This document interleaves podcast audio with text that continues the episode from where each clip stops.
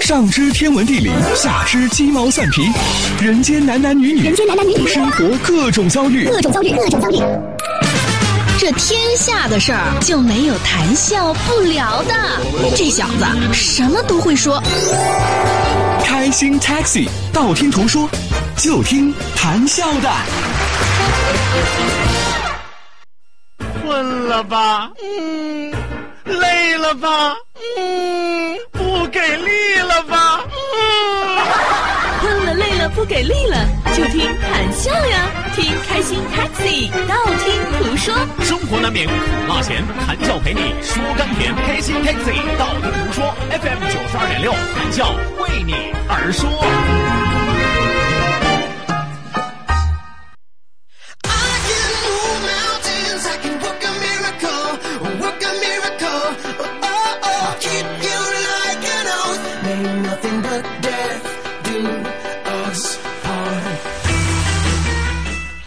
我常说，我是一个善解人意的人。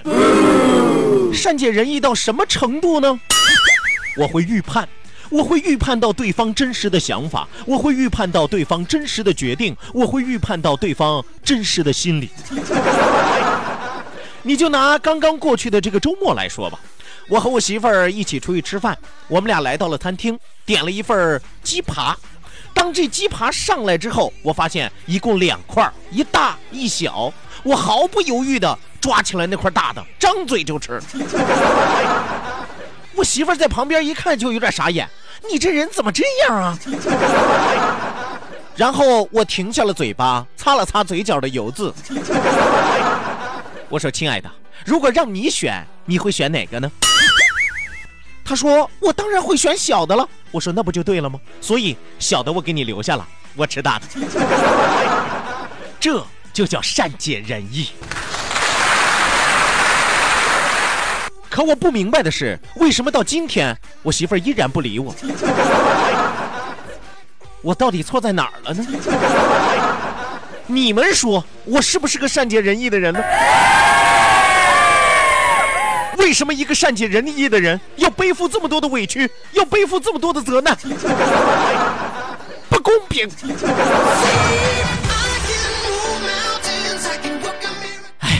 算了，谁让我是一个心宽体盘的人，我原谅她了，这个小心眼的女人。当然，话又说回来，有几个女人不是小心眼呢？好的呢，收音机前的听众朋友，欢迎您准时走进活力调频九二点六，这一时段是正在为您直播的开心 taxi，道听途说，我是最善解人意的谭笑笑。希望有更多的小伙伴能够踊跃的发送微信来参与到我们的节目互动当中来，不管你是心宽体盘的人还是小心眼的人，我这通通都欢迎，因为没有办法，你笑哥我是一个包容一切的人。哎，吹这个牛不用上税是吧？啊，虽然最近新的税改已经出来了啊，但是我没有发现说吹牛要上税这。说一说笑一笑，不说不笑不热闹，笑一笑咱们就十年少。本时段的节目是由仁亨利小额贷款为您独家冠名播出，感谢我们的合作商家。当然，也希望有更多的小伙伴发送微信来参与到我们的节目互动当中来。首先来告诉我，我是不是一个善解人意的人？如果是，请扣一；如果你觉得不是，请闭嘴。我就是这么的讲理。记住参与节目的两处微信交流平台，一处呢是我们九二六的公众微信账号 QDFM 九二六 QDFM 九二六。呃，另外一处呢是谈笑个人的公众微信账号，谈笑两个字一定要写成拼音的格式，谈谈笑笑，后面加上四个阿拉伯数字一九八四，最后还有两个英文字母，一个 Z 一个勾，一个 Z 一个勾。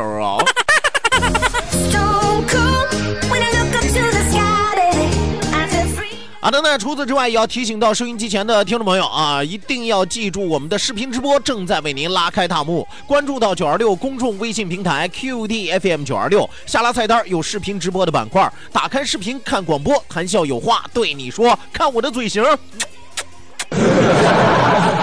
我这个嘴型可能最近是越来越丑了，真的。啊，很多的朋友发私信给我说说谈笑啊，你接吻肯定不行。我说何以见得？说的好像你跟我吻过一样，是吧？说看你的嘴型就不行。看来我这个无实物练习还是差一点啊！来看我的嘴型。哎呀，好没有食欲啊！这是。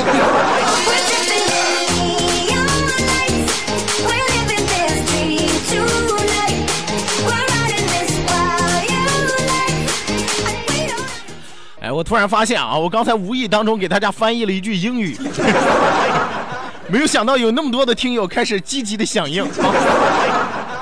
你你你们自己待会儿可以重听这首歌吗？是不是？他刚才唱的最后一句是不是？那不是那是谁？关键还有回音啊！一看就是在一个旮旯里边，是吧？说出话之后他有反弹，那不是那是谁谁谁谁？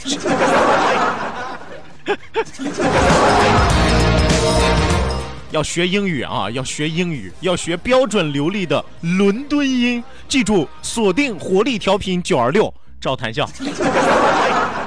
当然，我只管教啊，不教你挨揍的事。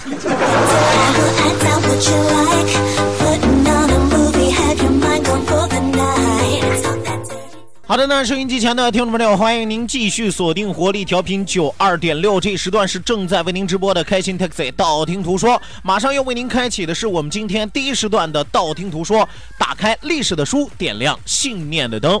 呃，不过在这之前，我发现微信平台上有个问题啊，呃，有朋友发家装团，这个没有问题，家是家庭的家，装是装修的装，团是团队的团，家装团啊，但是有朋友发送假装团是什么意思？我们这儿从来不造假，好吧？啊，我们这儿从来没有猫腻，好吧？啊，记住是家装团，不是假装团啊！你假装团，你忽悠我们玩呢？你好好的啊，别打成错别字啊，错过了好机会。道，万法自然；听，天下大观；图，风雨无。说说说说说说什么呀？到底说什么？我哪知道？听谈笑的呀。说谈笑风生，道听途说，说道听途说。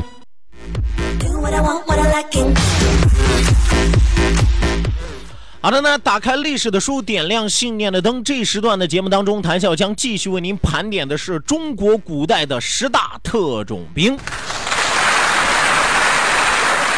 呃，我们说，随着年代的推演，随着历史的不断向前滚滚的前进啊，这个特种兵也在发生着不同的变化。每个历史朝代当中，这些特种兵，大家会发现有一个共同的特点，什么样的特点呢？叫做狡兔死，走狗烹，是吧？飞鸟尽，良弓藏。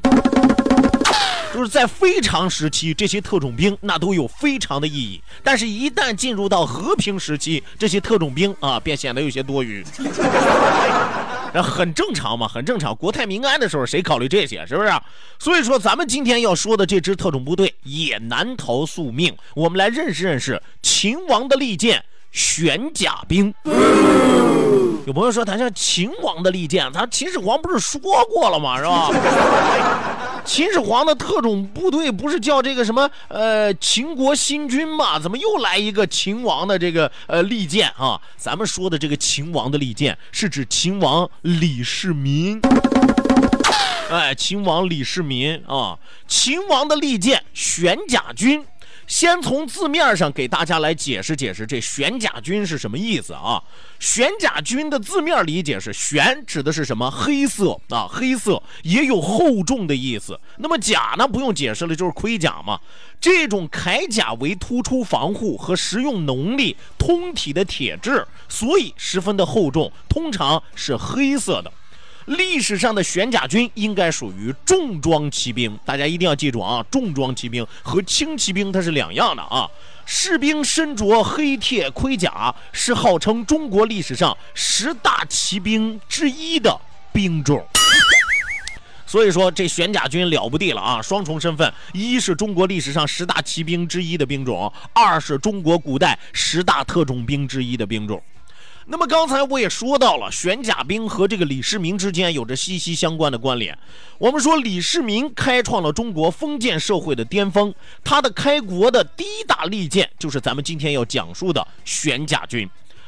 话说唐夏虎牢之战，李世民率领数千唐军与十几万的夏军对峙。那么这李世民就带了几千人啊！大家记住啊，李世民几千人啊，打十几万人。有朋友说这不开开玩乐吗？是吧？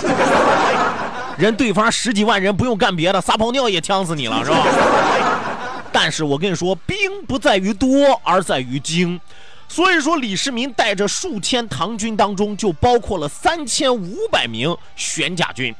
李世民曾经用一千玄甲精兵大破王世充啊，斩俘多少呢？斩俘六千多人，一千比六千，你就会知道这是什么样的比例。而且我告诉大家，斩俘六千余人，这说明对抗的不只是六千，很可能上万。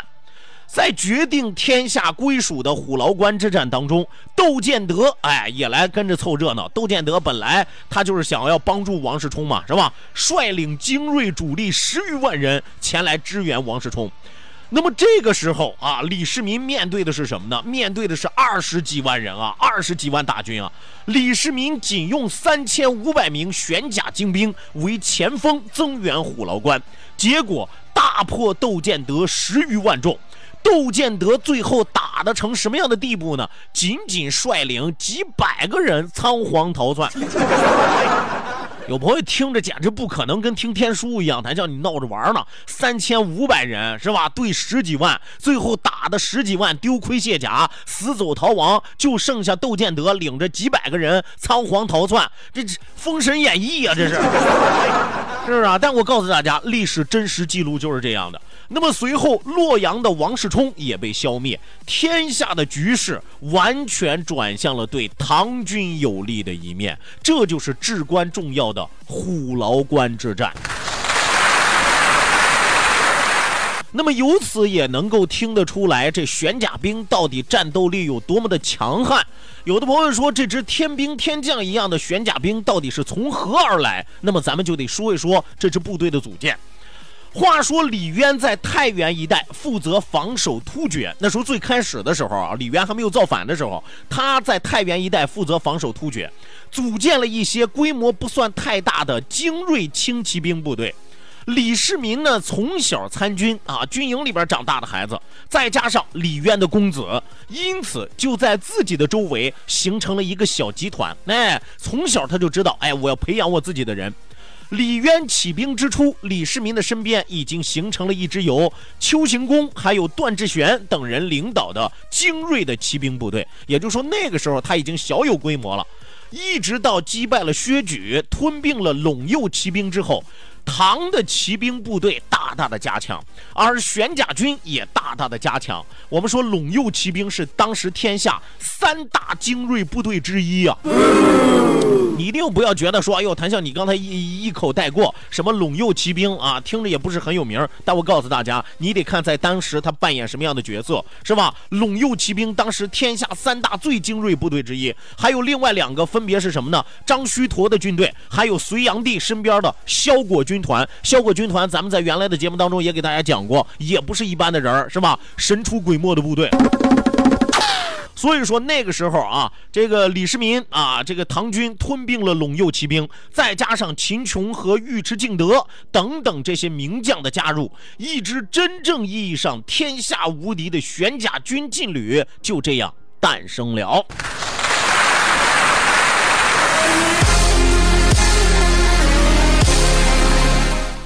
我们说，根据历史的记载来看，李世民使用玄甲军的战术主要有这么几种啊，分成侧翼突击、埋伏、正面突击。而李世民惯常使用的战术是侧翼突击。当然，咱必须要和大家说，这里的侧翼未必就是说每次都绕到敌阵的侧面去打啊，也可能攻击的是敌人的薄弱环节，或者说迂回到敌人的阵后。李世民通常会让正面部队先与敌人接战，等敌人锐气受挫、受到消耗的时候，他再率领玄甲军突击敌人的薄弱环节。一定要记住一个细节：玄甲军一直是由李世民亲自统帅。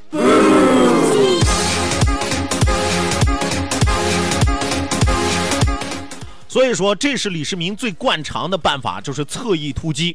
那么说到正面突击，是以玄甲军为前锋，大军为后继，直接对阵敌军，实施冲击，把敌人的阵势给冲乱、冲散，从而最终达到歼灭敌人的目的。